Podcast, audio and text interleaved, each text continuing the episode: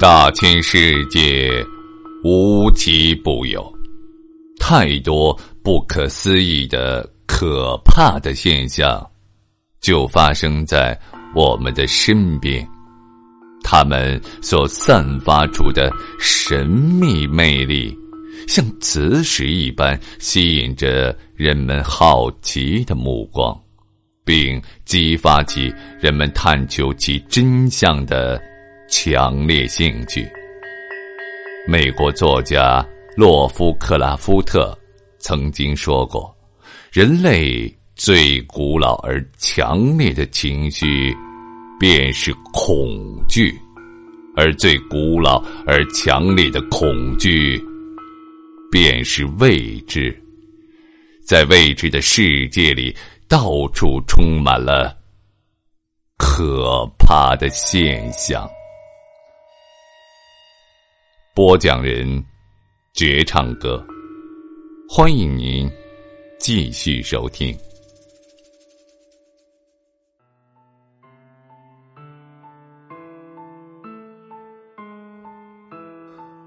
在一九一六年，著名的物理学家爱因斯坦和著名的心理学大师弗洛伊德曾经联手见过一名特异功能者，他的名字叫做梅心。双方之间到底进行了什么样的试验？为什么两位著名学家都要和他见面？这个叫梅心的犹太人又有什么过人之处吗？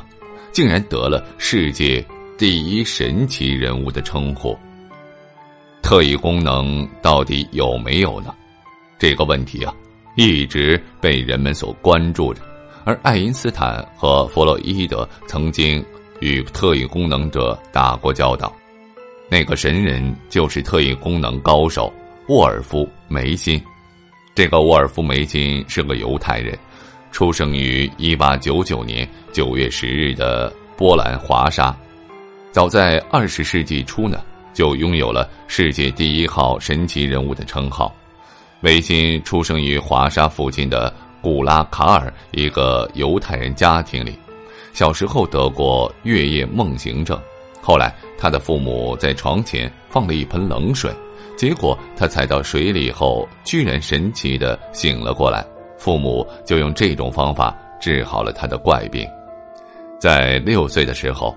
梅心被送到了一个宗教学校去读书，他背诵祈祷词的非凡记忆力令人们大为吃惊。后来就读于犹太中学，两年后逃学，坐上了一列客车，躲在椅子下面睡着了。当列车员问他要票的时候，他从地上捡起一张纸递了过去，竟然让他蒙混过关了，一路顺利的到达了柏林。据消息灵通人士称啊，在一九一九年的某一天里，波兰国家安全部头头恰尔托雷斯基伯爵在家中丢失了一件价值八十万元的珠宝。警察和秘密侦探搜寻了两个多月，仍然没有收获。因此，伯爵承诺，只要梅金能够替他找回这件珠宝，他愿意支付二十五万元的报酬。梅心刚到伯爵的宫殿，就对一个小男孩产生了怀疑。很快，就在男孩的手中的玩具熊肚子里，在各种彩色玻璃块、玻璃球和玻璃片中找到了那件珠宝。事后，梅心拒绝接受伯爵的报酬，只请求伯爵对波兰政府施加影响，以取消限制犹太人权利的法律。两个星期过后，波兰果然取消了这项法律。到了一九二六年，物理大师爱因斯坦与心理学大师弗洛伊德对梅心进行了一次轰动世界的试验，地点是在维也纳郊外的一间寓所。这一天，应爱因斯坦之邀，梅心来到了爱因斯坦的住处。此前，弗洛伊德早就在抽屉里放了一把铜镊子和一把铁镊子，他们都一言不发。弗洛伊德在心中暗暗的向梅心发出了第一道指令：“请你从右边的洗澡间的小柜子的上面，第一个抽屉里把那个铜镊子拿给我。”梅心毫不犹豫的走向了洗澡间，并把铜镊子取了出来。弗洛伊德又用思维向梅辛发出了第二道指令：用手中的镊子，然后从爱因斯坦的八字胡里拔出三根胡须来。这个指令梅心也照做了，拔下的胡须丝毫不差，这是弗洛伊德和爱因斯坦都赞叹不已。要知道，爱因斯坦是伟大的物理学家，他绝对是个唯物主义者，也从来不相信什么特异功能。但这次应伟大的心理学家弗洛伊德之邀，两人共同见证了梅辛的神奇之处。以弗洛伊德的人品，当然不会和梅辛串通一气，这让爱因斯坦也开始怀疑他的物理学构想。看来，这个世界并不完全是物质的。也许有很多的力量，还是人类所不能够掌握与解释的。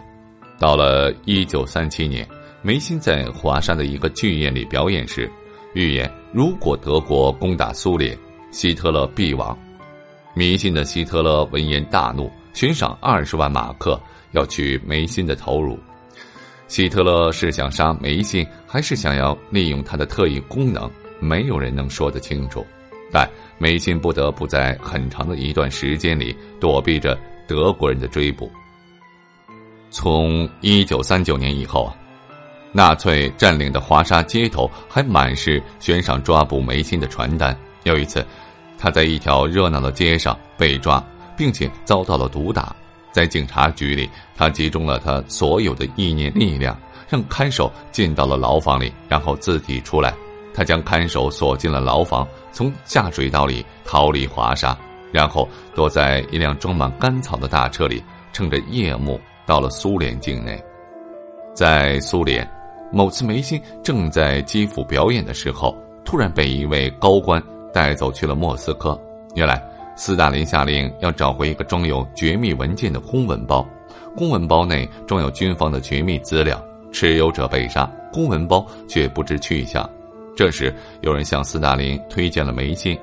原本斯大林并不相信这些像巫师类的人物，但推荐者身为将军，而且说的有鼻子有眼，令斯大林也动摇了。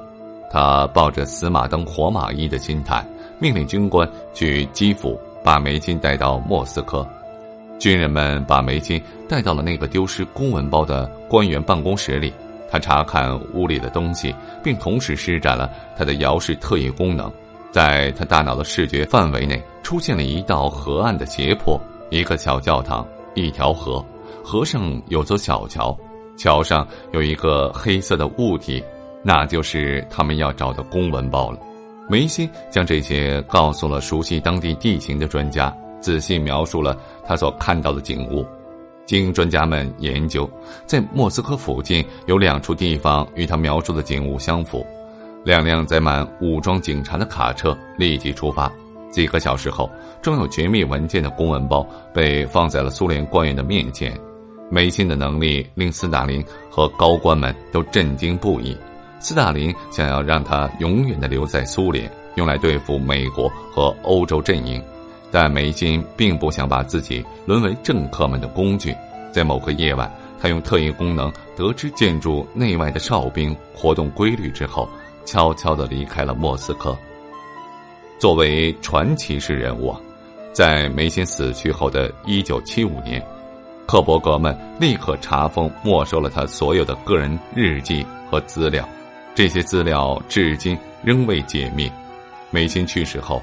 被埋在了莫斯科他妻子的坟旁。